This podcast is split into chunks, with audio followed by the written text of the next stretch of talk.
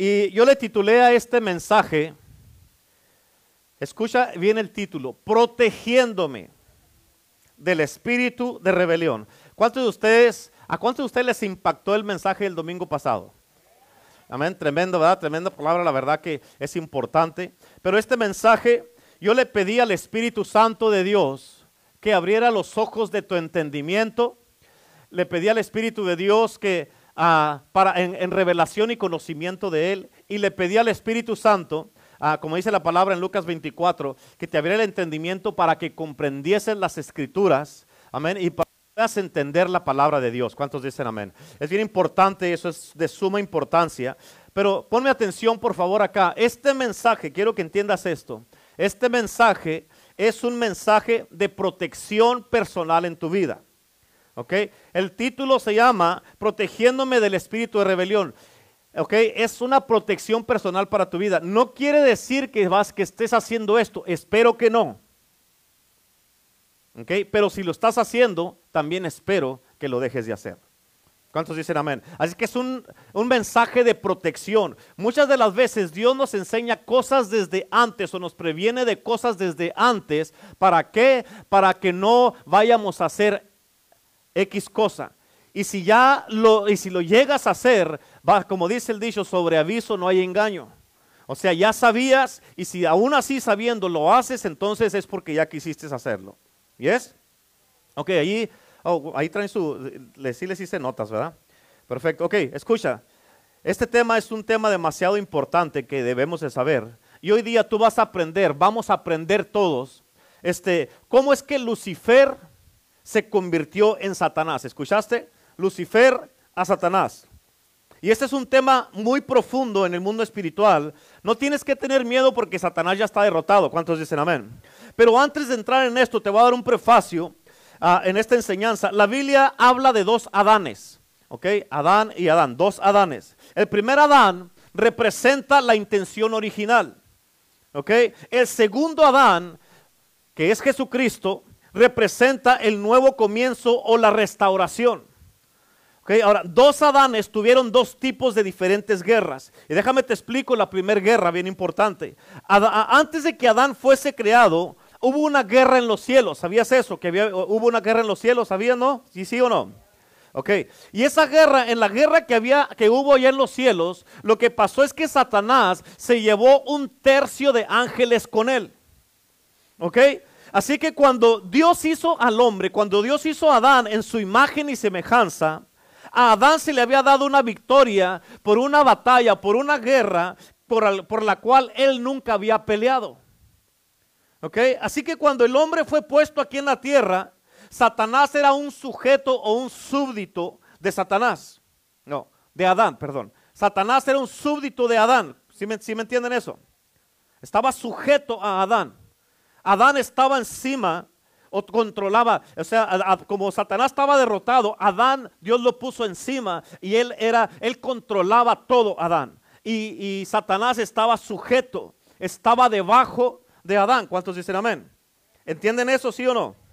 Ok, por eso Dios le dio a Adán dominio y autoridad y Satanás estaba sujeto a Adán. Y esto es muy poderoso que lo entiendas porque cuando Jesús vino aquí, Jesús tuvo que lidiar con un diablo que en una, con una perspectiva legal, Satanás estaba legal cuando Jesús vino aquí a la tierra. ¿Por qué? Tienes que escuchar esto. ¿Por qué estaba legal? Por la desobediencia, porque la desobediencia de Adán había legalizado una vez más la autoridad de Satanás. Escúchalo, es una clave muy importante. ¿ok? La desobediencia de Adán había legalizado una vez más la autoridad de Satanás. ¿Sí? Ahora, la pregunta para ti y para mí en este día es, ¿en qué áreas de tu vida estás tú legalizando la autoridad de Satanás una vez más? ¿Ok? La Biblia dice en Mateo 28, versículo 18, dice, toda autoridad me es dada en el cielo y en la tierra. Toda autoridad. Aquí está hablando Jesucristo. Cuando Él venció a Satanás en la cruz, a todos los diablos y, y todos los demonios, eh, la, Biblia dice que Jesús dijo, toda autoridad me da en el cielo y en la tierra. Y toda esta autoridad que agarró Jesús, quiere decir que si toda la autoridad se le fue dada a él, alguien se quedó sin autoridad. Y ese alguien fue Satanás, el diablo. ¿Ok? ¿Por qué tenía esa autoridad el diablo? Porque Adán se la había dado. Y Jesús vino y murió en la cruz y lo venció en la cruz y le quitó toda la autoridad a Satanás y al diablo y por eso ya está derrotado. ¿Cuántos dicen amén? Ok, esa autoridad Dios no la dio a ti y a mí. Nosotros somos los de la autoridad ahora. Ok, ahora, y cuando nos dio la autoridad a nosotros, quiero que entiendas esto. Eh, Adán legalizó la autoridad de Satanás por la desobediencia. Ahora, la autoridad se te dio a ti y Satanás ya no tiene, está derrotado. La pregunta es, ¿en qué áreas de tu vida tú legalizas a Satanás para que tenga autoridad sobre ti una vez más? Ponte a pensar en esto. ¿En qué áreas de tu vida no estás bien o estás eh, en desobediencia? ¿En qué áreas de tu vida estás desobedeciendo a Dios y que eso ah, legaliza una vez más la autoridad de Satanás sobre de ti? ¿Sí me entiendes? Así que vamos a mirar el origen de Lucifer. Escucha, escucha quién dije, dije Lucifer el origen de Lucifer, porque ahorita estamos en una guerra y hay cosas que están pasando ahora, ahora mismo hay muchas cosas que están pasando en estos tiempos, amén, que jamás habían pasado y sucedido antes. Incluso en el ámbito político, ya lo miramos en todo esto, lo de, digamos, las elecciones que pasaron, hay un, hay un, un montón de cosas que pasaron o que están pasando, hay un movimiento aún, quiero que entiendas esto, escucha esto, bien importantísimo. Ahorita Ahorita que estamos tú y yo aquí, hay cosas que están pasando en el gobierno. Hay un movimiento, hay una agitación. Pero escucha, esa agitación, cuando tú ves el mundo también de la iglesia, el mundo cristiano, el mundo de las religiones, hay muchas cosas que están pasando y se están agitando. El mundo están pasando por cosas y hay muchas cosas que se están acelerando. ¿Por qué? ¿Quieres saber por qué? Porque se están acelerando. ¿Por qué? Porque Jesús también ya está a punto de regresar. Amén. Por eso hay cosas que se están agitando y que se están moviendo. Así es que nuestra guerra en estos tiempos ha cambiado. Nuestra guerra está aumentando y nosotros tenemos saber, tenemos que saber quién es nuestro enemigo y cómo trabaja el enemigo. ¿Ok? Y yo creo que hoy día Dios va a liberar tu matrimonio, los que están casados, va a liberar tu vida, va a liberar tu casa y va a liberar tu negocio. ¿Cuánto necesitan una liberación en una área de sus vidas? Amén. Porque como te estoy, estoy parado aquí en este día, a través, de, a través de esta enseñanza, escúchame, Dios va a desatar un espíritu de discernimiento donde tú vas a mirar las cosas que no habías visto antes.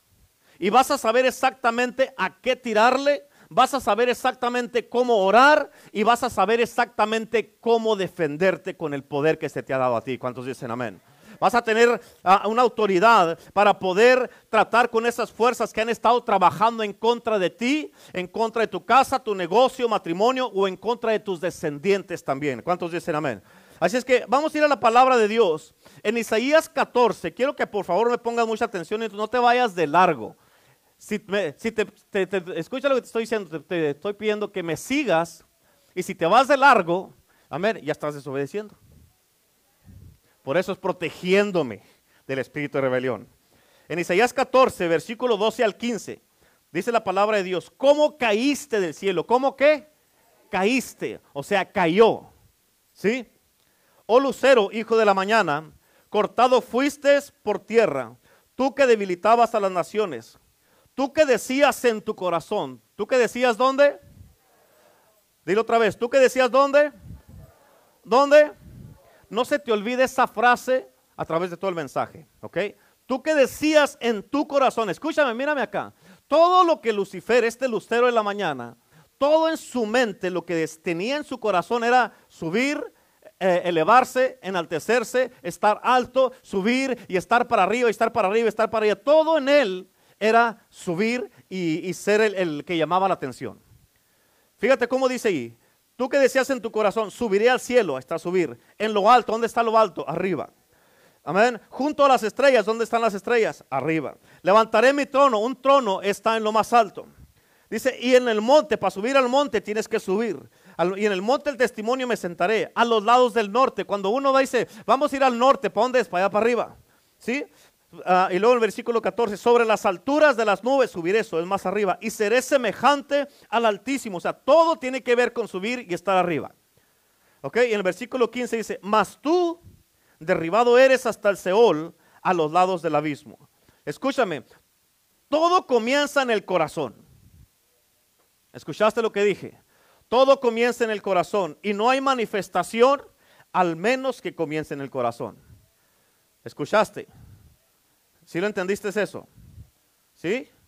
Ok, ahora vamos a ir a Ezequiel 28, versículo 11 al 15. Ezequiel 28, 11 al 15. Vino a mí palabra de Jehová diciendo, Hijo de hombre, levanta endecha sobre el rey de Tiro. Y dile, así ha dicho Jehová el Señor, tú eras, ¿tú qué? Si dice que eras, quiere decir que ya no es. Tú eras el sello de la perfección, lleno de sabiduría y acabado en hermosura. Mírame acá. Esto significa que cuando uno miraba a este, a esta persona, era, no había ningún defecto, era una perfección absoluta. ¿Ok? Y lo dice, lleno de sabiduría y acabado en hermosura. Ponte a pensar en esto. En el versículo 13 dice, en Edén, en el huerto de Dios estuviste. De toda piedra preciosa era tu vestidura, de cornerina, topacio, jaspe, crisolito, berilo y onís, de zafiro, carbunclo, esmeralda y oro, los primores de tus tamboriles, y flautas estuvieron preparados para ti en el día de tu creación tú, escucha lo que dice aquí, tú querubín grande, protector. Yo te puse en el santo monte de Dios, mírame acá. Escucha esto. Dice, yo te puse, tienes que entender esto, donde Dios te tiene y donde Dios te puso fue Dios el que te puso ahí. Lo que tienes es Dios el que te lo dio. Lo que has logrado lo has hecho gracias a Dios, no gracias a ti. Amén. Así es que tienes que entender, donde Dios te puso, aún aquí en esta iglesia, donde Dios te puso, fue Dios el que te puso aquí. Amén. Y por eso debes de cuidar lo que Dios te dio, lo que Dios ha hecho y donde Dios te puso y no tratarlo a la ligera para que no lo pierdas como Lucifer. ¿Sí? ¿Estás entendiendo? Dios te puso aquí con un propósito. Amén. Ahora, si no cuidas lo que Dios te dio, y donde Dios te puso, amén, lo vas a perder como Lucifer perdió donde estaba puesto. Lucifer estaba en la posición más alta que todos los ángeles y arcángeles porque él estaba, era protector, protegiendo la gloria de Dios. Y él se descuidó. Como dice en Isaías que leímos, tú que decías en tu corazón, descuidó su corazón y por eso donde estaba ya no era suficiente para él o ya no le llenaba a él que quería más. Amén. Ya no estaba contento donde Dios le había puesto, ya no estaba contento con lo que Dios estaba haciendo y cómo estaba haciendo las cosas, con la visión, a, la visión donde Dios lo trajo y dijo, esto ya no es suficiente, quiero más que esto, cuídalo. Cuida lo que Dios te dio. Cuida lo que Dios ha hecho en tu vida, tu casa, tu matrimonio y tus hijos, cuídalo para que no lo pierdas. ¿Sí me entiendes? Ok, versículo 14 otra vez tú querubín grande protector, yo te puse. Yo te puse en el santo monte de Dios. Allí estuviste en medio de las piedras de fuego, te paseabas. Perfecto eras. ¿Perfecto qué? si era perfecto, quiere decir que ya no es. Eras en todos tus caminos desde el día que fuiste creado hasta. Escucha, hasta. Ahí este hasta fue hasta que algo no te gustó hasta que algo ya miraste mal, o hasta que algo ya estuviste en desacuerdo, o hasta que dijiste, si yo fuera el pastor, si yo fuera la pastora, yo hiciera las cosas de esta manera. Hasta, amén. Él dijo, hey, subiría al monte de Dios, yo quiero ser como Dios, quiero estar, ser como el Altísimo. Hasta ese punto, amén, fue cuando dejó de ser perfecto. O sea, cuando tú, por eso la Biblia nos habla bien claro y nos dice sobre toda cosa guardada, para que no llegue ese punto en tu vida donde llegue hasta que ya lo que Dios estaba haciendo no era suficiente para ti, querías algo diferente. Hoy día tú vas a aprender y vas a entender por qué ha habido cosas que han pasado a tu alrededor. Porque hay cosas a tu alrededor que están cambiando. Escúchame, porque quiero que notes esto que en los cielos leemos acerca de los ángeles en la Biblia.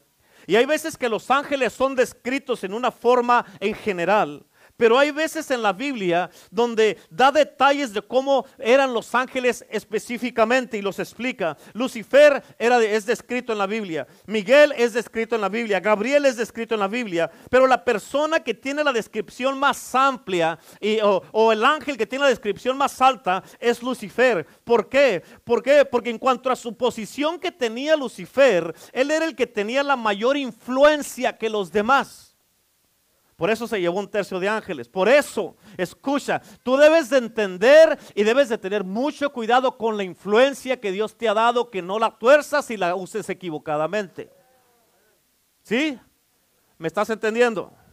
Sí, ¿por qué? Porque Lucifer, cuando ya hasta que llegó a ese punto, que ya no estaba contento, y tú que decías en tu corazón, hasta en ese punto, ya él cambió, ya no fue perfecto. Y la influencia que tenía él, ¿qué hizo con esa influencia? La usó equivocadamente para contagiar a otros y llevárselos del cielo. Imagínate que alguien te influencie. Amén. hemos, tú sabes que la palabra de Dios dice en Mateo 6 que oramos mucho. Hágase tu voluntad en la tierra como en el cielo. Venga tu reino. Aquí la iglesia tiene que ser una sede del cielo. Imagínate que tú uses una influencia equivocada que Dios te ha dado, amén. Y así como Lucifer, que sacó con él, se llevó con él un tercio de los ángeles del cielo, imagínate que tú te lleves a otras personas contigo usando la influencia equivocadamente y llevándotelos de la iglesia, ¿a dónde los vas a llevar? Y escucha, una persona que llegue a hacer eso, obviamente se está moviendo en el espíritu de Satanás. Y la gente que llega a seguir a esta persona están siguiendo a un diablo. Acuérdate, ¿cómo se llama el mensaje? Protegiéndome. Este es un mensaje para protegernos todos. ¿Yes? Ok. ¿Estás entendiste, ¿Entendiste lo que dije? Ok, él fue, escucha, Lucifer, él fue diseñado para guiar la alabanza y la adoración en el cielo. Imagínate qué más grande honor. A Lucifer se le fue dado lo que se llama control de las atmósferas. Otra cosa importante, ten mucho cuidado la atmósfera que estableces. Porque ¿cuántos saben que nosotros, a veces, si yo ando de malas y llego así a mi casa, yo establezco una atmósfera negativa en mi casa? Amén. Si venimos todos aquí, tú quieres, tienes, estás usando tu influencia equivocadamente, vas a establecer una atmósfera diferente. ¿Sí o no? Esposo con la esposa, pueden uno establecer una, una eh, atmósfera equivocada. Los hijos pueden establecer una atmósfera equivocada en tu casa. Tienes que tener cuidado con eso. ¿Cuántos dicen amén? So, Lucifer se le, llamó, se le dio el poder para controlar las atmósferas.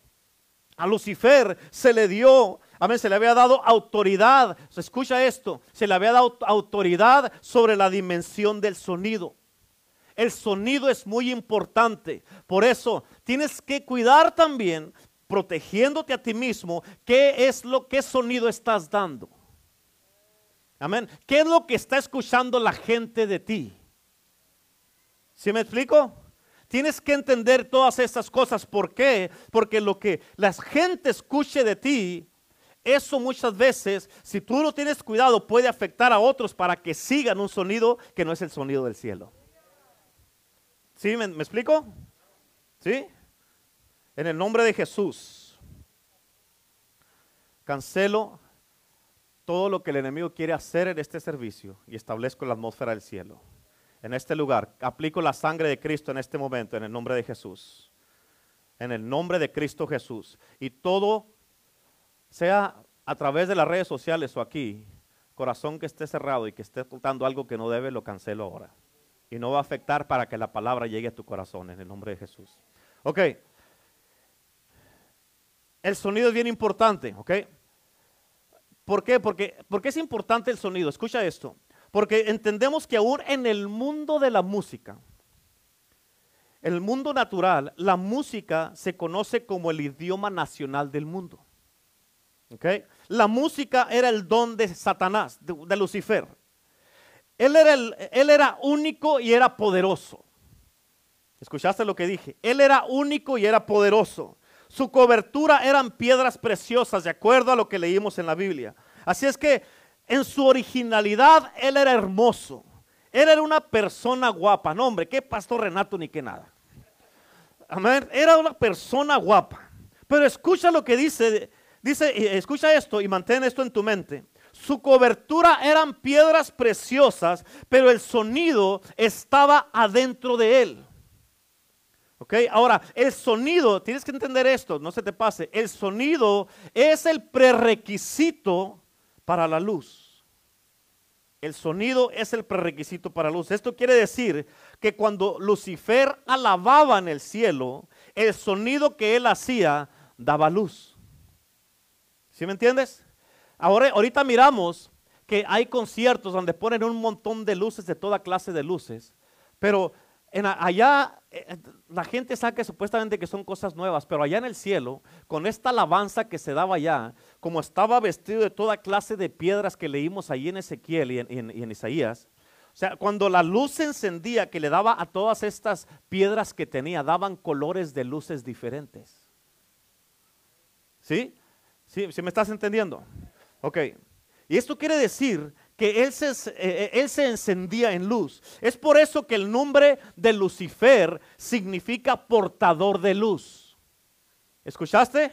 El nombre de Lucifer significa portador de luz. Por eso dice, oh lucero, hijo de la mañana. Porque es un portador de luz. La pregunta es, escucha, ¿cómo es que esta persona cambió? ¿Qué causó que un que un ángel se haya convertido en un diablo. Amén. ¿Qué le pasó a él? La Biblia dice que él era perfecto hasta que la iniquidad fue hallada en él. Escúchame, en el, en el, en el lenguaje, en el idioma hebreo, que se usa, eh, eh, eh, bueno, en, en el, hay una imagen en el idioma hebreo que se usa para describir la palabra iniquidad. En la imagen que se usa para describir la palabra iniquidad en el hebreo es una soga. Que todos sabemos, conocemos lo que es una soga, ¿sí?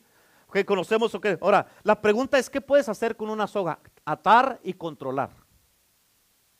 Amén. Mantener algo en lugar para que no se mueva. Pero escúchame, una de las primeras características del diablo es esta, es torcer la verdad. ¿Y cómo está una soga? Torcida. Eso quiere decir cuando hay algo que está torcido, esa es una imagen de iniquidad. ¿Sí? ¿Me están entendiendo? Estoy despacio lo suficiente para que lo entiendan bien, ¿verdad? Es por eso que te voy a explicar esto, porque esto es importante. Es por eso que cuando alguien te habla la verdad a ti o a mí, cuando alguien viene y nos habla la verdad y nosotros estamos equivocados y no quieres escuchar la verdad, Escucha, el espíritu de la serpiente tuerce la verdad. ¿Sí? Y cuando el enemigo tuerce la verdad, ¿cómo pasa eso en la vida de una persona? ¿O cómo pasa eso, digamos, personalizado? ¿Cómo llega a pasar eso en tu vida? Okay. Cuando el enemigo tuerce la verdad, escucha, lo que tú, pasa que lo que tú dices, o es más, tú dices lo que yo nunca dije, o lo que alguien más nunca dijo y tú lo tuerces o una persona lo tuerces o tuerces, digamos en este caso, tuerces mis palabras para que digan lo que tú quieres que digan. Amén. Y cuando tuerces ah, las palabras, logras que con eso, cuando ya torciste las palabras, tú logras que con eso la gente eh, me miren mal a mí o a la persona que te dijo la verdad. ¿Sí? Es importante que lo entiendas esto. Eso es lo que hace el espíritu de la serpiente, torcer. Y la Biblia dice acerca de Lucifer que él era perfecto hasta, hasta que algo pasó, hasta que la iniquidad fue hallada en él. Ahora, mira esto, la iniquidad empieza a trabajar en el corazón. La iniquidad empieza a trabajar en el corazón. Y déjame te digo esto, desde, desde este punto para adelante, desde ese punto, cuando, cuando dice la Biblia, tú que deseas en tu corazón y donde dice, hasta que la iniquidad fue hallada, escúchame, bien importante, de ese punto para adelante, tienes que captarlo por favor, la gloria que estaba sobre Lucifer cambió. Desde ese punto para adelante, la gloria que estaba en Lucifer cambió. ¿Estás entendiendo eso? Y escucha, en otras palabras, tú que decías en tu corazón, o hasta que la iniquidad fue hallada en ti, desde ese punto para adelante, la gloria que estaba en él cambió. ¿Entiendes eso? Sí, ok.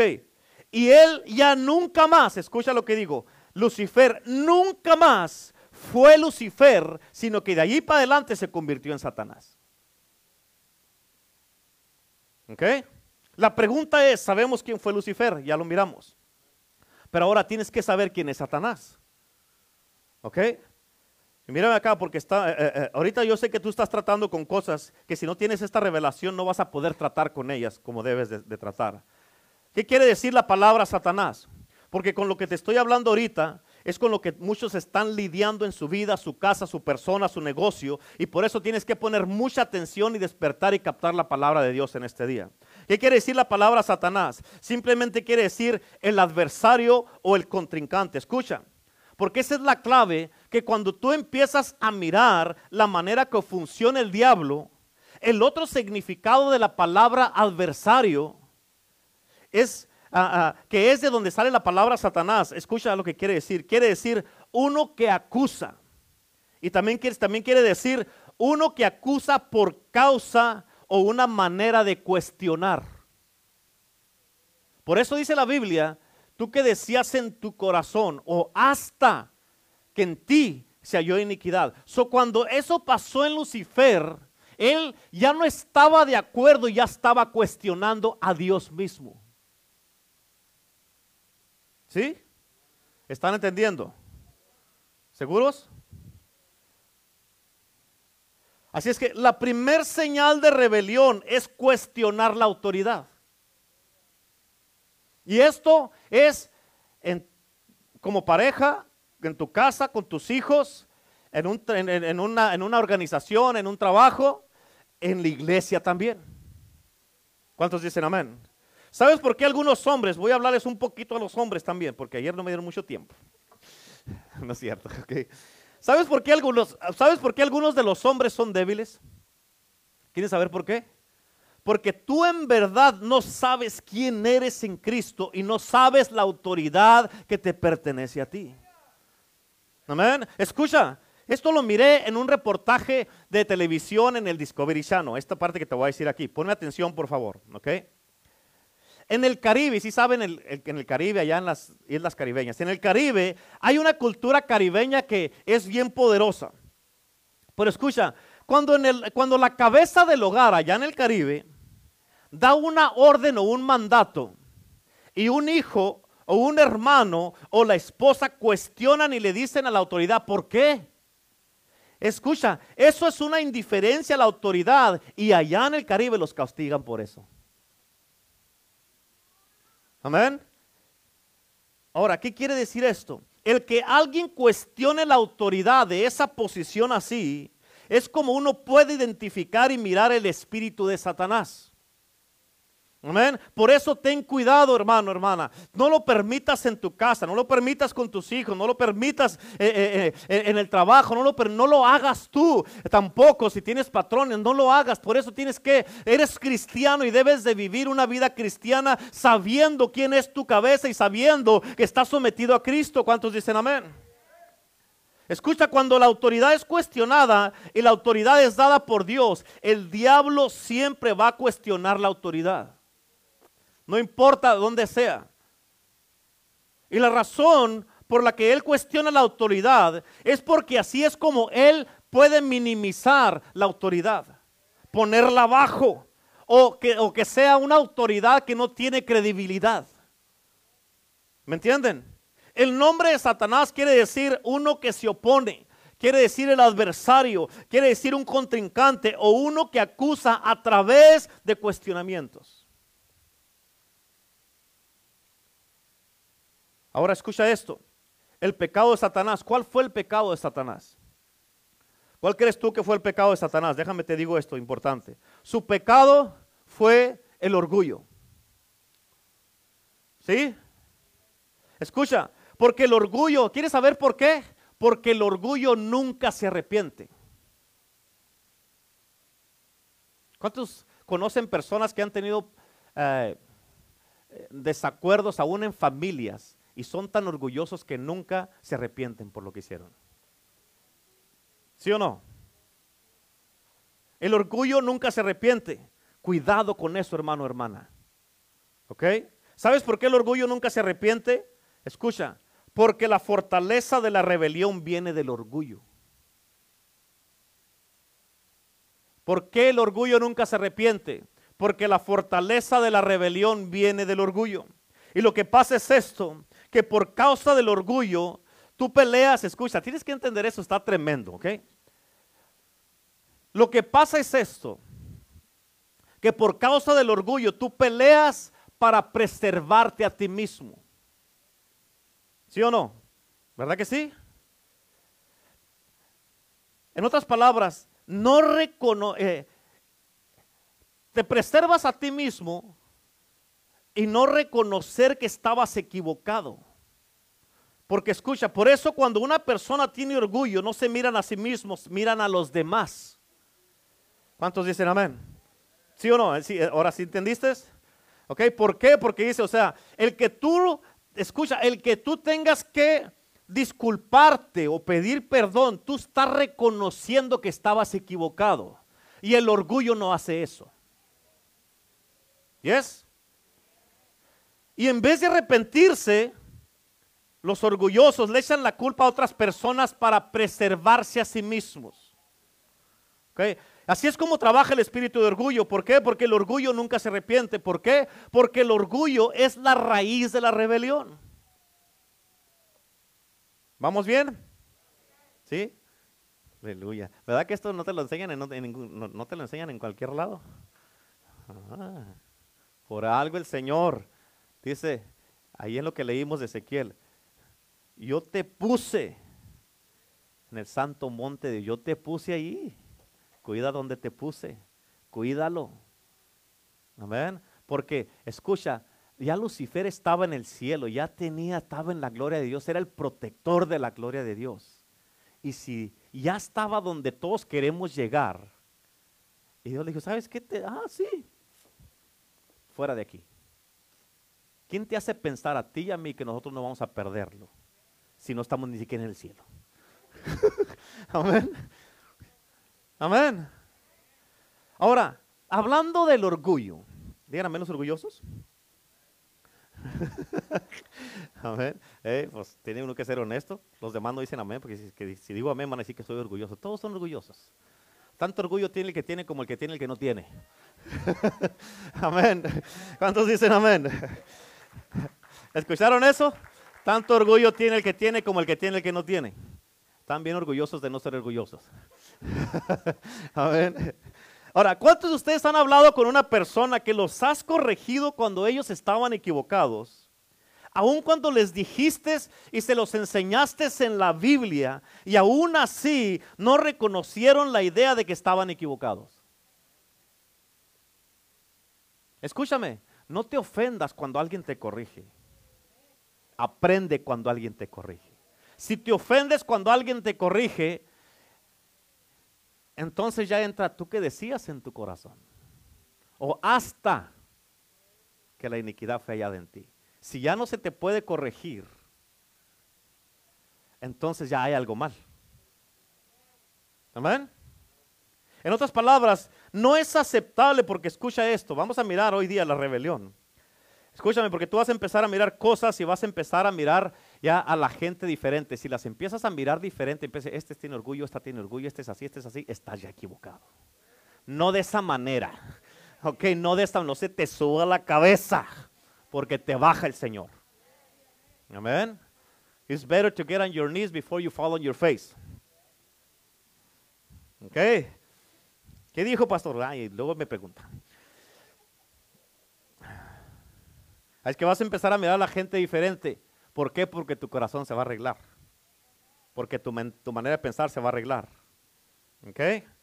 Escucha, porque hay niveles de rebelión. La rebelión es una de las características de Satanás. Y vamos a mirar estos niveles ahora. ¿Cuántos dicen amén? El primer nivel, el, el primer nivel de rebelión, número uno, es la rebelión personal. La rebelión, ¿cuál? ¿Qué significa esto? Escucha, esto significa que en ningún lugar nadie de repente, ¡pum!, todos se rebelaron. Empieza con uno. ¿Sí? Empieza con uno. Voy a dar un ejemplo, ¿ok? Un ejemplo. Voy a poner por ejemplo a Abel, ¿ok? Digamos que de todos los que estamos aquí, digamos que Abel se revela, nomás él y nosotros no. Uno solo no puede hacer nada. Si se, le, revela Abel, todas las mujeres lo van a agarrar a bolsazos y los hombres le vamos a dar pamba. ¿A poco no es cierto? ¿Por qué? Porque solo no puede hacer nada. ¿Cierto o no es cierto?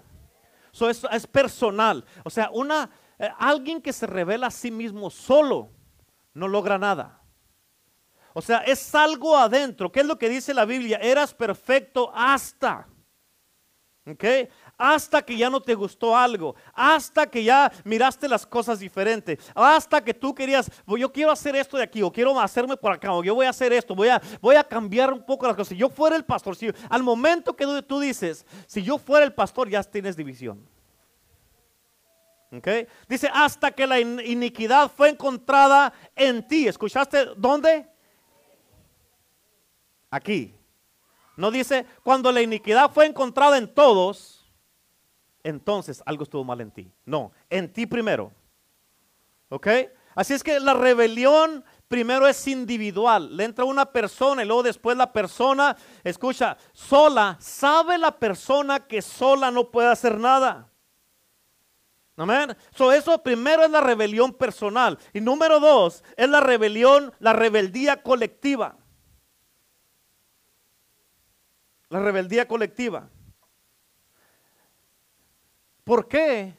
Porque después cuando ya una persona se revela primero, sabe que no, no la va a hacer solo. ¿Y qué es lo que hace? Empieza a agarrar aliados y cómplices. ¿Te acuerdas que hablamos de cómplices la semana pasada? Amén. El domingo pasado hablamos de cómplices, o sea, empieza a agarrar cómplices. ¿Para qué? Para hacerse más fuerte y poder dar un golpe de rebeldía y lograr su, atentado. Amén. Ahora, ahí en tus notas, en Proverbios 11:30, la Biblia dice, el fruto del justo es árbol de vida y el que gana almas es sabio. Ahora, mira esto. En el hebreo no lo dice de esta manera. En el hebreo lo dice de una manera más fuerte y te lo voy a explicar. Lo dice así, el que gana almas a su causa. El que gana almas a su causa es sabio. Escucha, porque esto está bien poderoso. ¿Sabes por qué muchos están contaminados y por qué muchos están confundidos? ¿Sabes por qué muchos están confundidos y no saben qué creer ahora en estos tiempos? ¿Por qué? Porque el espíritu está contaminado. ¿Ok? ¿Por qué? Porque alguien te llevó a su causa. Y cuando alguien te lleva a ser parte de su causa, tú agarras y levantas el espíritu de esas personas que te invitaron a su causa. ¿Ok? Acuérdate, es protegiéndome de esto. Yo no quiero ser cómplice de nadie. Amén. Y ahora, escucha, cuando tú agarras o levantas el espíritu de esas personas, ahora, escucha, ya no es algo personal como el punto número uno. Ahora tú te has unido a ese espíritu para revelarte junto con los demás. Por eso es que a veces tú te das cuenta, esto lo debe, yo creo que no se necesita saber mucho para saber esto. Pero por eso tú te das cuenta cuando hablas con las personas, tú te das cuenta cuando les estás hablando y de la manera que ellos están actuando, de la manera que ellos actúan, tú te das cuenta con quién han estado hablando. ¿Sí o no? ¿Cierto o no es cierto? Amén. Tú te das cuenta con quién han estado hablando. ¿Sabes por qué? Porque han agarrado y han levantado el espíritu de los que han tenido contacto con ellos.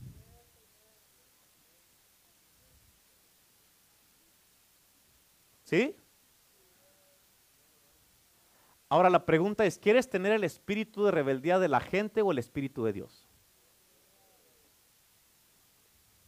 ¿Quieres ser un cómplice o quieres ser un siervo o una sierva de Dios?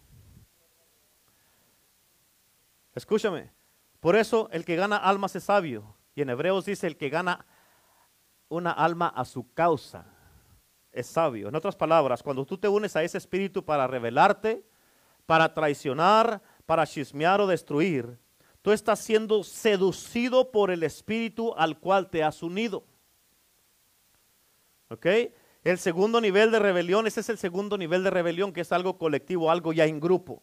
Por eso es que hay veces que cuando alguien se para a predicar, mucha gente no recibe la palabra. ¿Por qué? Porque ya tienen una semilla plantada y dicen, ah, ese no me caigo, este no me caigo, aquel no, oh, es el pastor, ese es Renato, es Teresa, o oh, yo no quiero, ah, no, no, yo no quiero escuchar de ellos. Ojalá que predique el pastor. Pum, ya está una semilla ahí.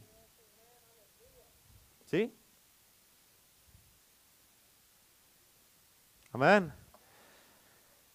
Es bien fácil aceptar a Cristo como nuestro Señor y Salvador. Lo difícil es vivir para Cristo. Amén. ¿Cuántos dicen amén? Yo lo he mirado, ya en casi 25 años de cristiano, lo he mirado. Nuestro hermano Ramírez, te puedo asegurar que lo han mirado a través de todo el caminar cristiano que tienen. Ya más de 30 años sirviendo a Cristo. Amén. Ahora escucha, si alguien se levanta y empieza a hablar del pastor, empiezan a comer tacos al pastor, y te ha causado que me empieces a mirar diferente o a un hermano, una hermana de la iglesia diferente. ¿Sabes qué ha pasado? Tú has tomado, tú has tomado ese espíritu y tú te estás revelando en contra del hombre de Dios que Dios puso en tu vida por causa de lo que tú escuchaste. Por eso debes de tener cuidado lo que escuchas. Amén. Debes de tener cuidado. Y esa es la estrategia del diablo porque Él no es fuerte por sí solo, por eso es una rebeldía colectiva. Acuérdate, cuando Él fue echado del cielo, la influencia que tenía la usó equivocadamente y se llevó un tercio de los ángeles del cielo. ¿Por qué? Para hacerse fuerte y para poder este, hasta ahorita hacer una revuelta aquí en este mundo que lo está haciendo y aún en mucha gente en la iglesia lo ha, lo ha hecho, lo ha logrado meterse. Amén.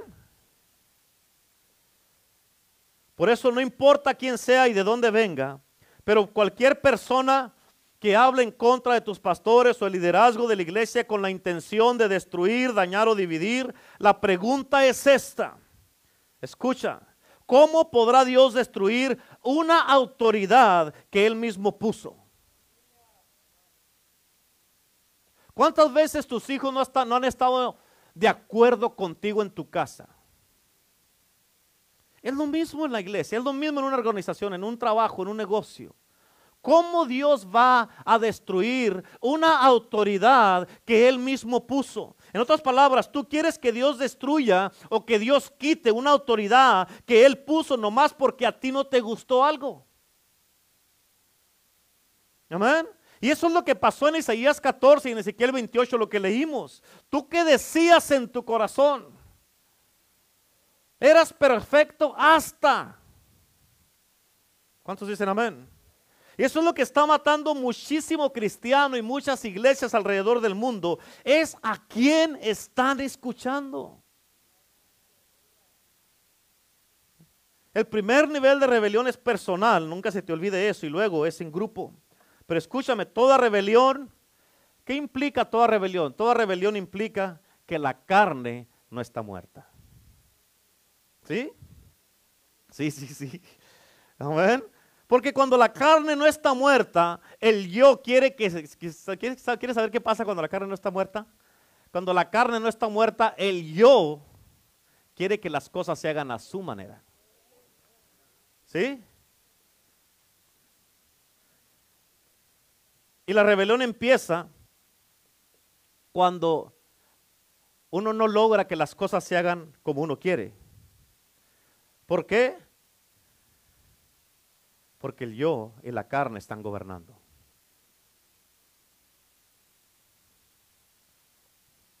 Hay mucha gente que van en todo el mundo, en todo el mundo, a las iglesias semana tras semana y ni siquiera se dan cuenta de esto, que han tomado, han captado un espíritu. ¿Por qué? Porque alguien más o porque otra persona los ganó a su causa alguien más, porque un espíritu, alguien más, una persona, otra persona los llevó a su causa.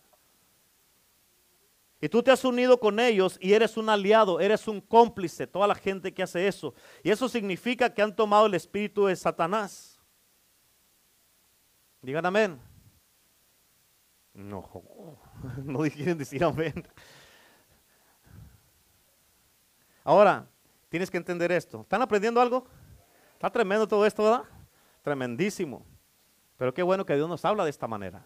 Si no, ¿cómo vamos a aprender? Ahora escúchame, hay ciertas rebeliones que son perdonables. Ah, caray, pastor, a ver, explíquemelo. Ahí le va, ahí le va, ahí le va. ¿Sabes por qué se pueden perdonar? Porque son inocentes. Por ejemplo, la rebeldía de un niño es inocente. ¿Sí o no? Ahora, ¿cómo cura la rebeldía de un niño? La Biblia dice que no retengas la vara de ellos, de los niños, de tus hijos, tus hijas. Amén. La Biblia dice que Dios al que ama, disciplina, corrige. Amén. En otras palabras, cuando tú retienes la vara de tus hijos o cuando no los disciplinas, tú estás diciendo, no, a mí no me gusta la manera de Dios, los voy a disciplinar a mi manera. Y por eso es que ahorita en estos tiempos, en muchos hogares cristianos, los hijos son los que gobiernan la casa. Amén. Por eso ellos te dicen lo que se va a hacer. Ellos te contestan para atrás, te gritan para atrás o te levantan la voz. ¿Por qué? Porque no hay orden en la casa. ¿Por qué? Porque no, porque tú eh, eh, eh, has, has, retenido la vara. Es que a mí me dieron mucho cuando estaba chico, yo no se lo voy a hacer a mis hijos, pero la Biblia dice que lo hagas. Para eso tienen colchón. Amén. Y la Biblia dice que Dios al que ama disciplina. Cuando tú no los disciplinas porque a ti te disciplinaron mucho, amén, tú estás demostrando que no los amas. Yo no lo escribí, lo escribí Dios. Y si tiene un problema, arrégleselas con Dios. Amén. Ahora, el carácter de un niño, de un, de un niño chico, se está formando apenas. Pero escúchenme, hombres, escúchenme, pero ahora voy para atrás con ustedes. El carácter de un niño se está formando, de una niña se está formando apenas tan chiquitos como así, se están formando y uno los está enseñando. Ahora, pero en un matrimonio tú no golpeas a una mujer. Amén. Tu vara es usada, no es para usarla en el ámbito físico, tu vara significa autoridad. Así es que cuando un hombre, cuando un hombre que no es hombre, cuando un hombre que no es hombre le pega a la mujer y abusa de ella, eso no es autoridad, eso es cobardía. ¿Sí o no? Y escucha esto, y esto ya te lo he dicho muchas veces. La Biblia dice que Cristo es la cabeza de todo hombre, ¿cierto o no? Y dice que el hombre es la cabeza de la mujer. Y dice que Dios es la cabeza de Cristo, así exactamente lo dice la Biblia. O sea, todos estamos bajo autoridad y todos tenemos una cabeza. Si Cristo no es tu cabeza, no puedes ser cabeza ni de ti mismo. Amén. No puedes ser cabeza, no, puedes tú demandar derechos en la casa porque no tienes una cabeza, no estás bajo autoridad. Ahora, con eso en mente, que ya sabes eso, escucha, lo que el diablo quiere en esta era, en esta época, es quitarle la masculinidad al hombre. Es castrarlos espiritualmente. Amén. Por eso en estos tiempos hay muchos, en muchas iglesias, que son bisexuales en los púlpitos y no se sabe si son hombres o son mujeres. Amén. Es por eso que hay muchos hombres que no pueden pararse por la verdad. Y como no están en un orden divino, como Cristo no es su cabeza, no pueden y no saben cómo ejercer la autoridad. ¿Me, entienden? No sé cuántos de ustedes han escuchado el término ese que dice, ah, ¿quién tiene los pantalones en la casa? ¿Sí lo han escuchado ese término? Amén. Escúchame, un hombre no se pone un vestido. ¿Por qué? Porque Dios hizo al hombre para que fuera la cabeza del hogar en el orden divino de Dios, no en el orden del hombre. Amén. Así es que cuando tú permites, hombre, que algo entre a tu casa, algo que no es de Dios, escúchalo, cuando tú como hombre permites que algo entre a tu casa, algo que no es de Dios, es tu culpa porque tú lo dejaste. Amén. Dios no culpó a la mujer, Dios culpó a Adán. ¿Por qué? Porque le dio la autoridad original al hombre. Amén. Ahora escúchenme, hombres, todavía, todavía no termino con ustedes. Uy, ¿por qué todo lo que nos dijo ayer qué? Amén. Amén. Escúchenme, hombres. Hay muchos hombres que han han, ¿cómo se dice esta palabra? Han suavizado mucho su autoridad. Han suavizado mucho su autoridad. Amén. O la han aplacado mucho. Hay muchos hombres que le han dado la autoridad a su esposa. ¿Por qué? Porque no tienen los pantalones para ejercerla. Amén. Amén. Amén. ¿Sí o no? Ok, si tú le das la autoridad a tu esposa, ¿sabes qué has acabado de hacer con eso?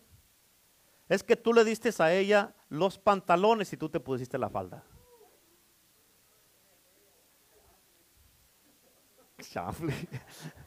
Amén. Y espiritualmente muchos han sido castrados. Amén. Por eso, por ese espíritu. Y ahorita espiritualmente traen faldas. ¿Por qué? ¿Por qué? Tal vez traes pantalones, pero espiritualmente en el espíritu traes falda. Amén. ¿Por qué? Porque, escucha, por eso el enemigo no te tiene miedo.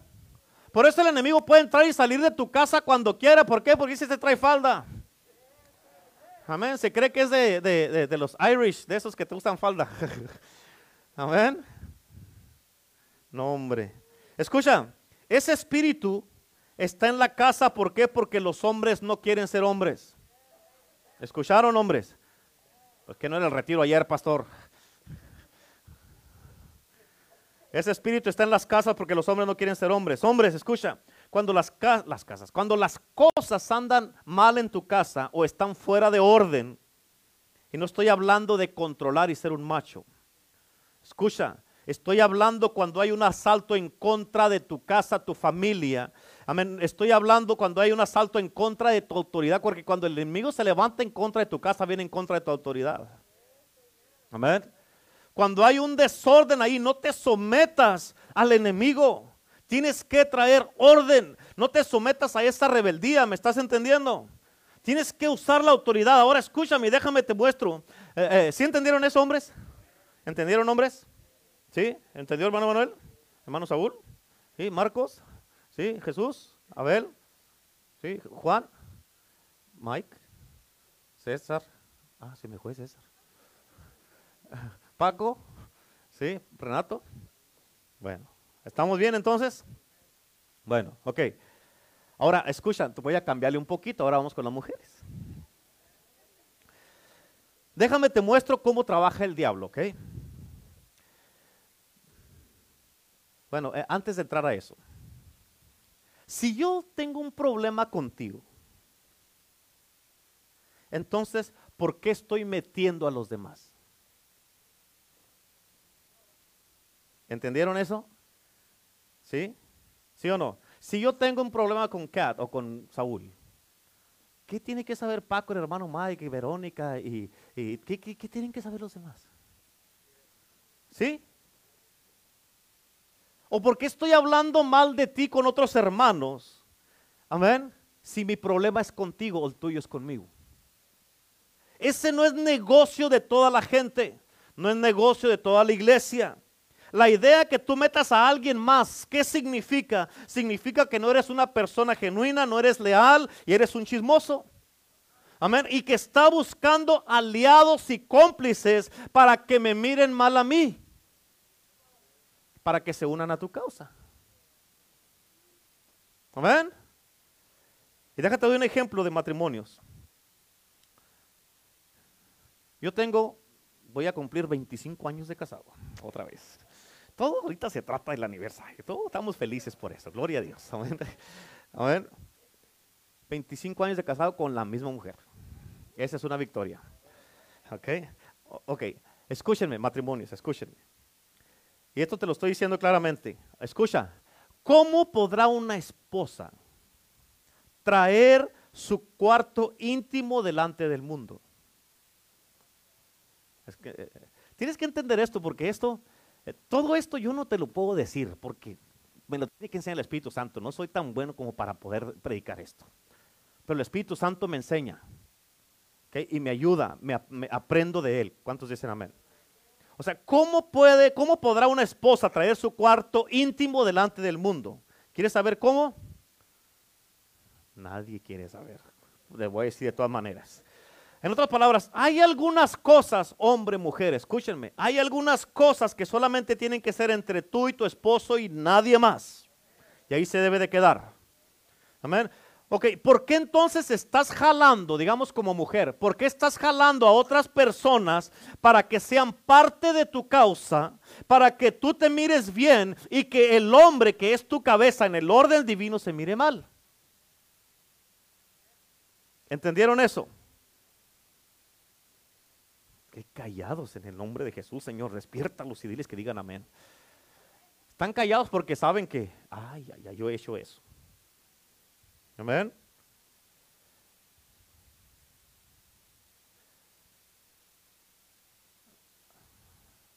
¿Por qué estás jalando a otras personas para que sean parte de tu causa? Para que tú te mires bien, mujer, y que miren mal al hombre que en el orden divino de Dios es tu cabeza y él se mire mal.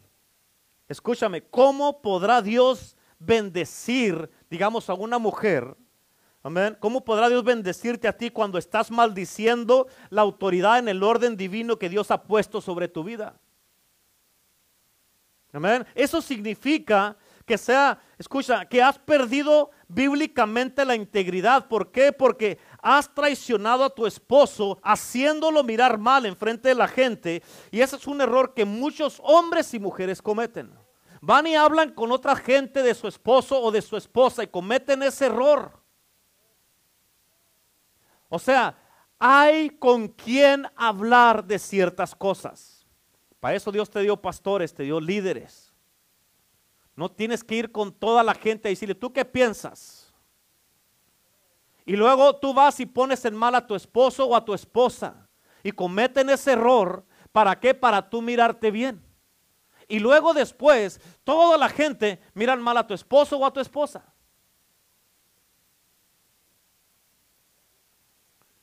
Protegiéndonos del espíritu de rebelión. Está tremendo, ¿verdad que sí está tremendo esto? Y por eso muchas personas no tienen credibilidad y a sabiendas de esto destruyen a su propia pareja, digamos en este en el orden divino, destruyen a su propio esposo, esposo, a su propio esposo, la cual la Biblia dice que es tu propia carne o a tu esposa, porque los hombres también lo hacen. Amén.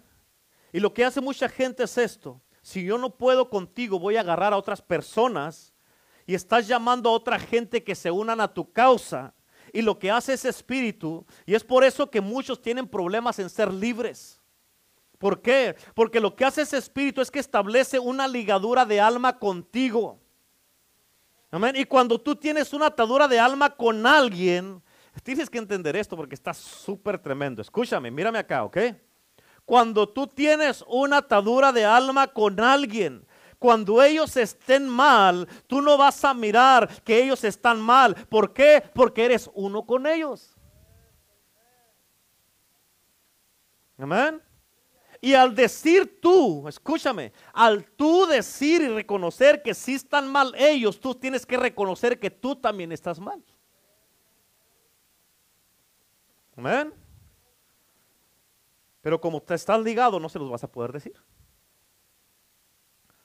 ¿Por qué? Porque tú te sometes a la seducción de ese espíritu y eso es brujería. Tú has venido y has caído bajo el hechizo de otras personas. Amén. Por eso, otro ejemplo bien importante. Si alguien, digamos que alguien te ofreciera mil dólares, te voy a decir este ejemplo porque voy a algún lado con esto. Si alguien te ofrece mil dólares para que seas parte de su causa y tú sabes que esa persona está en rebeldía, escúchame, no tomes el dinero, reserva tu integridad y tu lealtad. No te des a conocer por 30 monedas, amén, y traiciones a alguien más. Amén. Amén. ¿Cuántos dicen amén? Amén. Si alguien te ofrece algo, no necesariamente mil dólares, pero te ofrecen algo para que seas parte de su causa y tú sabes que esa persona está malo, está en rebeldía, no tomes lo que te ofrecen y reserva, preserva tu identidad, tu, integridad y preserva tu lealtad y sigue siendo fiel Amén. No te des a conocer por 30 monedas y traiciones a alguien más por pura ganancia propia. Amén. Porque cuando, escucha, tienes que entender esto, hablando de lo mismo. Cuando tú tomas algo de alguien mal, algo de alguien más que está en rebeldía, tú vas a sentir, tienes que, cuando tú tomas, ¿listos? ¿Están entendiendo bien? Ok, tienes que entenderlo, está tremendo. Cuando tú tomas algo de alguien más que está en rebeldía, tú vas a sentir la obligación de someterte a ellos. Por eso muchas personas no pueden hacer decisiones y dicen, al último dicen, ay, es que son buenas personas. No son buenas personas. Y tú mides a las personas por lo que te han dado, no por la palabra de Dios. ¿Sabes por qué? Porque ellos te están controlando a ti por lo que te han dado. Y ahora tienes una obligación de responderle a ellos. Recuerdo que cuando estábamos allá en la Gold Center, una vez vino una persona conmigo y me dijo, pastor, me dijo, mire, yo me voy a asegurar que los diezmos estén aquí cada servicio y va a haber en cada servicio ofrendas especiales, pastor, para que se, supla lo que se tiene que suplir. Y me dijo, nada más, cambia su manera de predicar y no dure tanto. ¿Te imaginas? No, hombre, nunca me hubiera dicho, le puse una enjabonada. Amén, hasta con cloro lo bañé. Pero escucha, le dije, ¿cómo se atreve a venir a ofrecerme dinero a mí para que cambie lo que Dios me está diciendo? Le dije, si no le gusta cómo predico y no le gusta la palabra de Dios, dice, pastores que a veces su palabra es muy fuerte. Le dije, no es mi palabra es palabra de Dios. Y, me, dijo, es que a veces predica y es confrontador. Le dije, si no le gusta, váyase a otra iglesia donde le digan lo que usted quiere oír y que usted pueda y a quien pueda controlar. Pero aquí no va a venir a controlar a nadie. ¿Y sabes qué hizo? Se fue de la iglesia. Amén. Por eso Pablo dijo de esta manera eh, eh, en Gálatas 1.10. Dice, pues busco ahora el favor de los hombres o el de Dios trato de agradar a los hombres o trato de agradar a los hombres, dice al final, dice, pues si todavía agradara a los hombres, no sería siervo de Cristo. Aquí cuando el Señor me habla y me dice, predica esto, di esto y di esto y di esto y dilo así y dilo así, y a veces me dice, lo estás diciendo al revés, cámbialo, esta palabra va acá. Amén. Y le obedezco. Amén. Por eso Pablo dijo, ay de mí si no predico el Evangelio. Y cuando vengo a predicar no es para agradar a nadie. El que no le guste lo siento mucho, pero es palabra de Dios. Amén. Aleluya. Y escucha, porque hoy día es un día de romper hechizos. ¿Cuántos dicen amén? Ya no más quiero estar hechizado por nadie. ¿Cuántos dicen amén? No más. Hoy día, hoy día, ya no voy a decir en mi corazón ni, ni va a haber un hasta que se encontró la iniquidad en mí. No más. Aleluya. Y por eso ten mucho cuidado cuando, escucha, por eso, por eso, por eso. Ok, por eso, ten mucho cuidado aún cuando te llamen por teléfono. ¿Por qué? ¿Qué te dije? La naturaleza de la serpiente es que torcer. Es torcer. Ten mucho cuidado aún cuando te llamen por teléfono. Si alguien te llama por teléfono y te empiezan a decir cosas, diles, inmediatamente diles, llámale al pastor y a mí no. Pero tú no agarres ni siquiera nada, nada de eso. Porque mucha gente te van a decir, hey, ¿qué pensaste de lo que predicó el pastor ahora? ¿Qué pensaste de la predicación? Amén. Tu respuesta inmediata debe de ser, no es lo que yo pienso, es lo que dice la Biblia y el pastor predicó la palabra. Bye. Amén. Escúchame, yo no me voy a disculpar ni una coma ni un punto por lo que dice la palabra de Dios. La palabra de Dios es la palabra de Dios y dice lo que quiere decir. Amén. Y al que no le guste, pues ni modo, lo siento por usted. Amén. La palabra es la palabra y la tenemos que respetar, honrar y obedecer. ¿Cuántos dicen amén? Y te estoy diciendo esto para que aprendas y no caigas en eso. Es una enseñanza de protección y para que aprendas y disiernas. Ahora, déjate una pregunta. ¿Estamos bien todavía? ¿Estamos todos bien? Sí, gloria a Dios. Eso me gusta, gloria a Dios. Te una pregunta. ¿Irías tú a la casa de de un brujo, una bruja o un satanista? Amén. Y si este satanista te ofrece un vaso de agua o te ofrece un plato de comida, ¿te lo comerías? Escúchame, cuando tú tomas algo de alguien que está en rebeldía, capta esto, cuando tú tomas algo de alguien que está en rebeldía, escúchame, tú no sabes lo que hay en lo que te han dado para tu alma hasta que te envenena. Amén. Tú no sabes lo que hay en eso que te han dado para tu alma hasta que te envenena. Amén. ¿Por qué? Porque te han llamado a su causa por causa de lo que te dieron. Por eso ten cuidado. Amén. Ese, en ese momento tal vez no se mire que algo malo haya, pasado o vaya a pasar. Hasta que tú mismo dices, ¿por qué me está pasando esto? ¿Por qué me cae gordo el pastor? ¿Por qué ya no, no aguanto a los hermanos? ¿Por qué me estoy alejando de Dios? ¿Por qué me estoy alejando de la iglesia? ¿Por qué me estoy enfriando? ¿Por qué no quiero leer la Biblia? ¿Por qué tienes que retroceder a un punto en tu vida donde tú este, agarraste algo de alguien que te dio que ahora está afectando tu alma? ¿Sí? Aleluya. Hay unos que están like, Oh my God, misericordia de mí. Amén. Pastor, ya han llamado al altar, por favor. Ahora se espera, ahora se espera hasta que le diga todo lo que le quiero decir. El, punto 3 y 4, eh, no voy a meter en eso, pero el punto 3 es una resistencia civil. Resistencia también es ah, rebeldía. Y ya miramos que todas las manifestaciones que ha habido aquí en el país y en todo el mundo, de pura gente civil que se levanta en contra de los gobiernos y todo se rebeldía. Y el número cuatro es una revuelta política. Amén. Una revuelta política. El número cuatro, apúntalo ahí. Amén. Y ahorita, cuando tú y yo estamos sentados aquí, hay muchas cosas que están pasando en el mundo de las políticas. Y no nos vamos a meter en políticas. ¿Cuántos dicen amén? Pero el quinto nivel, escúchame, es el nivel donde Satanás trabaja en el corazón y es el más mortal de todos. Aquí es donde muchos están heridos. Y escucha, ¿a cuántos de ustedes les ha pasado? Y, si eres honesto, yo creo que a todos. Pero ¿a cuántos de ustedes les ha pasado que alguien viene contigo y te dice, te dicen algo y luego te dicen, no le digas a nadie, ¿ok?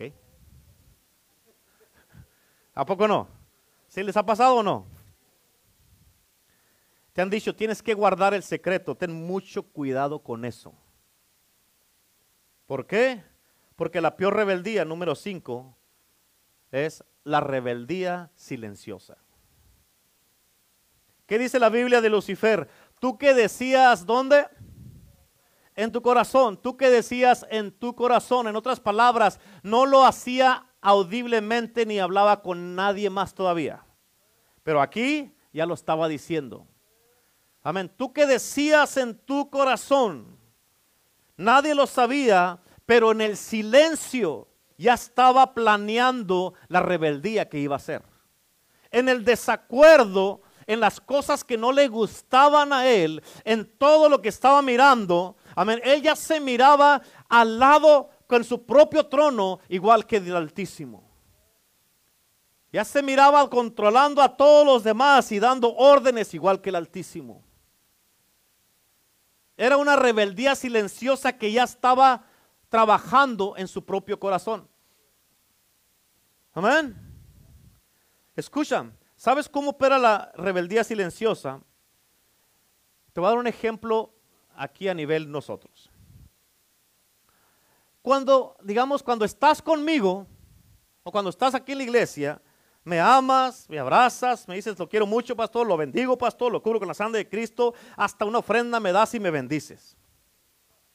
Amén. Y después de eso, tú vas de los abrazos a dar solamente la mano.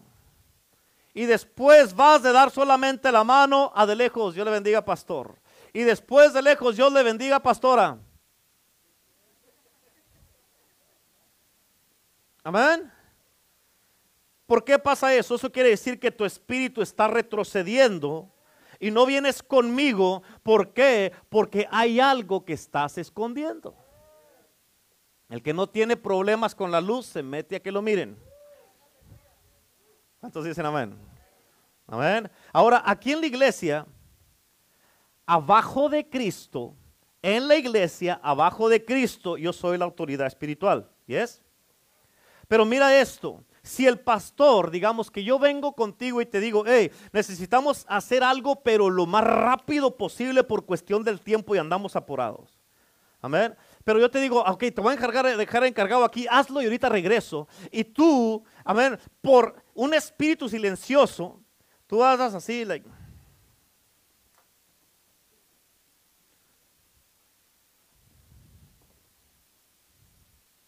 lo estás haciendo lentamente, en, esa es tu manera de responder, haciendo las cosas lentamente a la orden que se te dijo que se tiene que hacer rápido. Y eso significa una rebeldía silenciosa. Si yo te digo necesitamos hacer algo rápido, lo necesitamos hacer en dos minutos, ¿podemos hacerlo? Y tú dices, claro que sí, pastor, ahorita me muevo. Pero luego viene un espíritu individuo de Lucifer o de Satanás a tu corazón y el espíritu de Satanás sale y luego tú dices, pastor, pero ¿por qué no tenemos que hacer tan rápido? O sea, pues, ¿cuál es la prisa? Si antes no lo hacíamos así, ¿qué está pasando? Es cuestionar la autoridad. Amén. Ha pasado, yo me imagino que con personas que tienen negocio, que ahí te está esperando alguien para que entregues un negocio y la gente que trabaja contigo trabajan despacio. Y tú dices, por favor, Échele ganas, apúrele, que estire el cable o, o, aquí o, o, ponga los clavos acá o haga rápido las cosas y hay que limpiar rápido y no se mueven rápido. ¿Por qué? Porque quieren hacer las cosas a su manera. Rebeldía silenciosa sin que te digan. Y esa es la misma definición del nombre de Satanás que significa uno que se opone o acusa por cuestionamientos. Y lo que hace el enemigo, escucha, lo que hace el enemigo es que tiene algunas personas que escuchan cuando tú, si tú, si tú te encuentras a ti mismo cuestionando la autoridad, es más, una cosa es que no sepas algo y se te dice para que lo sepas y sepas qué hacer. Pero cuando tú deliberadamente cuestionas a alguien a propósito, tú estás silenciosamente revelándote a la autoridad. Cuando tú sabes que algo se tiene que hacer, es más, cuando tú sabes cuando tú sabes que algo no está bien delante de Dios y tú tienes, digamos, ah, ah, cosas que tú quieres hacer sin que nadie se dé cuenta. ¿Ok? Y tienes planes que nadie sabe más que tú. En otras palabras, tú estás diciendo en tu corazón, como dice en Isaías 14 y Ezequiel 28, tú estás diciendo en tu corazón, estas son cosas que yo quiero hacer y no necesito la aprobación de nadie. Acuérdate que poder sin autoridad es rebelión. El que tengas el poder de hacer algo no significa que estás autorizado para hacerlo. Por eso Satanás es ilegal porque ha hecho muchas cosas ilegalmente. La pregunta es, si es de Dios, ¿por qué te estás escondiendo para hacerlo. Si es de Dios, ¿por qué lo haces secretamente? ¿O por qué le dices a alguien, hey, me ayudas aquí, vamos a hacer esto acá, pero no le digas a nadie? Que no se den cuenta a nadie, ni los pastores, ¿ok? Entonces, ahí tú ya sabes que no es de Dios. ¿Sí o no? Tú que decías en tu corazón, y esas son cosas que Dios no aprueba, y eso es rebeldía silenciosa. Si tú sabes que Dios no está de acuerdo con algo que tú haces, amén, tú sabes que Dios no aprueba esas cosas, tú sabes que está mal, pero de todos modos lo haces, eso es rebeldía silenciosa. Por eso ten cuidado para no caer en eso. ¿Cuántos dicen amén? ¿Están entendiendo? ¿Sí? Eh, eh, yo, yo, lo miro de una manera, de que Dios es bien bueno al hablarnos de esta manera para que aprendamos y que Él nos está cuidando para que no lo hagamos. Cuando hablas escondidas o en secreto de los hermanos, de la iglesia, de liderazgo, y tú tienes aliados, tienes cómplices, amén, que, estás, que están juzgando y criticando junto contigo, eso es rebeldía silenciosa. En otras palabras, donde quiera que estén, que hablan, y, que hablan, juzgan, critican, y luego vienen a la iglesia o nos miramos y aquí son bien amorosos como si nada está pasando, Dios odia y aborrece eso. Amén. Si sabes, y, y si sabes eso, que no está bien y que Dios no lo aprueba, ¿por qué lo sigues haciendo? Rebeldía silenciosa. Por eso la Biblia dice que no os engañéis, Dios no puede ser burlado. Dios lo sabe todo y lo mira todo. ¿Escuchaste? Dios lo sabe todo y lo mira todo. A Él no lo podemos engañar y por eso Él está hablándonos a nuestros corazones porque nos ama y quiere que no hagamos eso o que si lo estamos haciendo lo paremos de hacer. ¿Sí o no? Tienes que entender que todo esto te lo estoy diciendo y enseñando para que si tú empiezas a notar algo de todo esto o empiezas a sentir cosas en tu propia vida, que tú mismo lo pares. La mejor manera de hacerlo cuando quieres hacer las cosas correctas es que tú mismo vengas con el pastor o la pastora y les digas, pastor, me siento así. ¿Por qué? Porque tú quieres rápido arreglar las cosas y, y hacerlo de la manera correcta. Pastor, me siento así, pastora, me siento así. Esto es lo que ha estado pasando conmigo y no me quiero sentir así, pastor. No quiero vivir en rebelión, no me quiero rebelar en contra de Dios ni en contra de ustedes. Amén. Y esto, acuérdate que este es un mensaje de protección personal para tu vida. Amén. No es necesariamente algo que estás haciendo. Espero que no lo estés haciendo. Y si lo estás haciendo, lo pares de hacer. ¿Sí o no?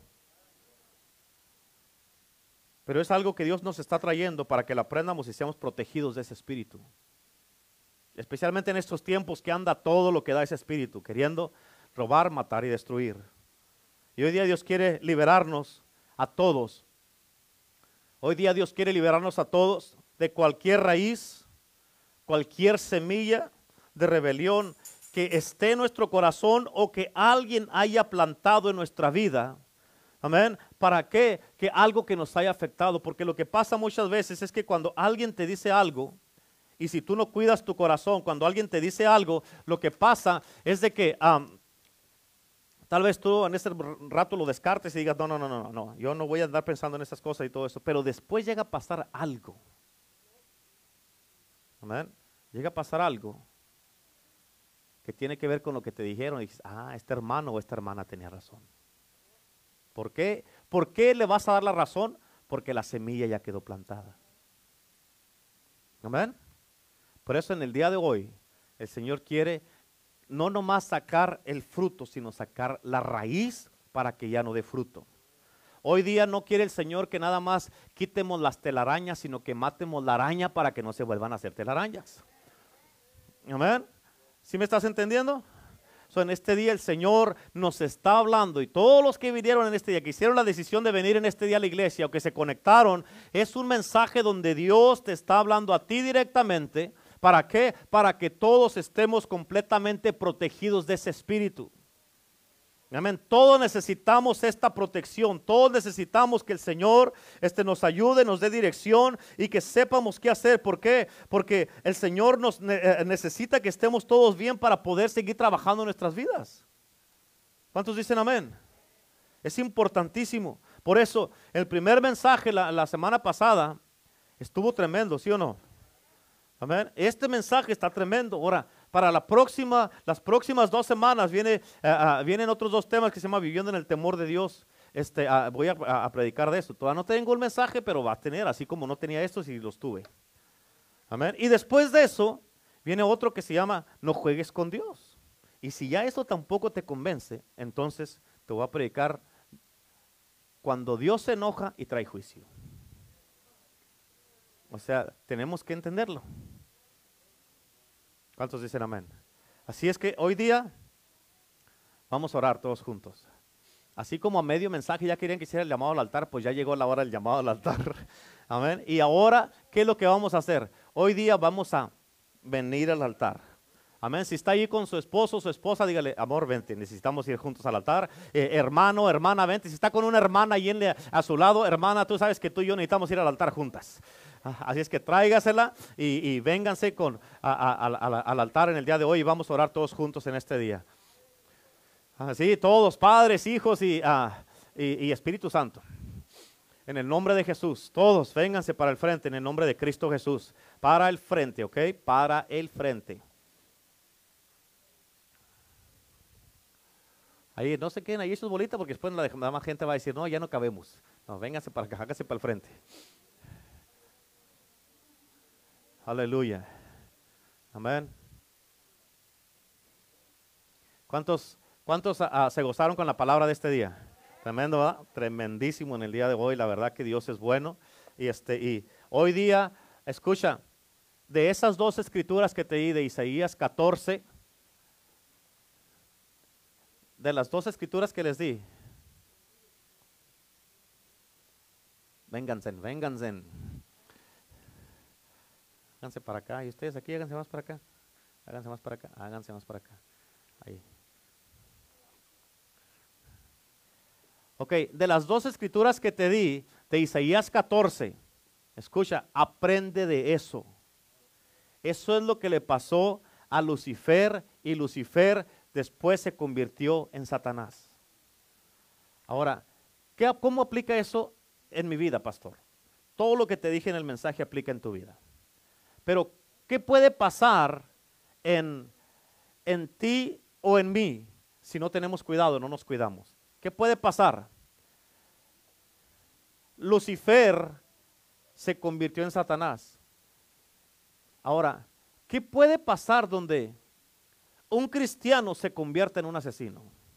Un cristiano se convierta en un brujo, en una bruja, en un satanista, en un santero, en un, un cristiano adorador de Cristo se convierta en, en un adorador de la muerte.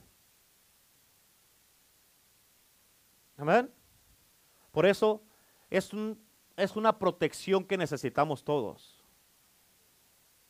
Y acuérdate, la Biblia dice, no os engañéis, Dios no puede ser burlado. Gloria a Dios que pasaste al altar, pero mantente. El mantenerse, en el mantenerse, ahí está la bendición. En la obediencia está la bendición. Ahora, tienes que entender esto, es importante. Te dije al principio que ah, por la desobediencia de Adán, Adán legalizó la autoridad de Lucifer, de Satanás una vez más. ¿En qué áreas de tu vida, ahorita que estamos aquí en el altar, estás tú legalizando la autoridad? Le estás legalizando y dando la autoridad a Satanás una vez más. Amén. Ahora, el punto es este, si no puedes ser honesto contigo mismo y delante de Dios, no se lo tienes que decir a nadie, esto es entre tú y Dios. Si no puedes ser honesto aquí, delante de Dios, entonces eh, ya no, ni Dios te puede ayudar, porque no quieres ser honesto y decirle al Señor, Señor, esto es lo que está pasando. Amén. No legalices a Satanás en tu vida. Cuando tú legalizas a Satanás en tu vida, Él tiene la autoridad de entrar a tu casa y salir cuando quiere. Entrar a tu corazón y salir cuando quiere. Entrar a tu mente cuando quiere. ¿Por qué? Porque está legalizado y tiene autoridad. Amén. Ahora, con esto cierro ya para empezar a orar. Hace mucho les había dado un ejemplo de un hombre que tenía una hacienda y había otra persona que quería comprar esa hacienda. Y este, cuando él estuvo insistiendo como cuatro o cinco veces y ya en una de esas veces lo convenció y le dijo, ok, está bien, sí te la vendo, dame tanto por ella. Le dijo, ok. Y le dijo, pero con una condición. Te voy a vender la hacienda, excepto, haz de cuenta que aquí tenía un clavo donde había puesto a todos sus papás, su descendencia, todo eso. Eh, te voy a vender la hacienda excepto ese clavo. Y le dijo, ¿y, eso? Dijo, y le dijo, ese clavo es mío y yo, otra condición es que yo puedo venir a ver el clavo cuando yo quiera. Ok, pues si eso quieres, pues órale pues. Y ya le vendió la, hacienda y al siguiente día a las seis de la mañana estaba. Era el Señor, ¿quién será tan temprano? Y abre la puerta y era el, el que había vendido la hacienda y le dijo, ¿qué pasó? Vengo a ver mi clavo. Y entraba y miraba su clavo, ¿qué tanto? Y es que ahí estuvo mis, mis, abuelos, mis tatarabuelos, mi, mi, mi, papá, y tuvieron ahí fotos de toda mi, mi familia. Ah, bueno, pásale pues ya. Y al siguiente día otra vez en la mañanita. Hasta que se enfadó, le dijo, oye, no. Y le dijo, ¿cómo que no? Hicimos un trato y yo tengo autoridad porque ese clavo es mío. Y yo puedo venir, el trato fue que yo puedo venir cuando yo quiera. Y muchas de las veces nosotros venimos delante de Dios y le entregamos todo menos un clavo. Amén.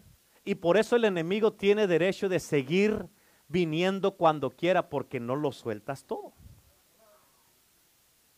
Amén.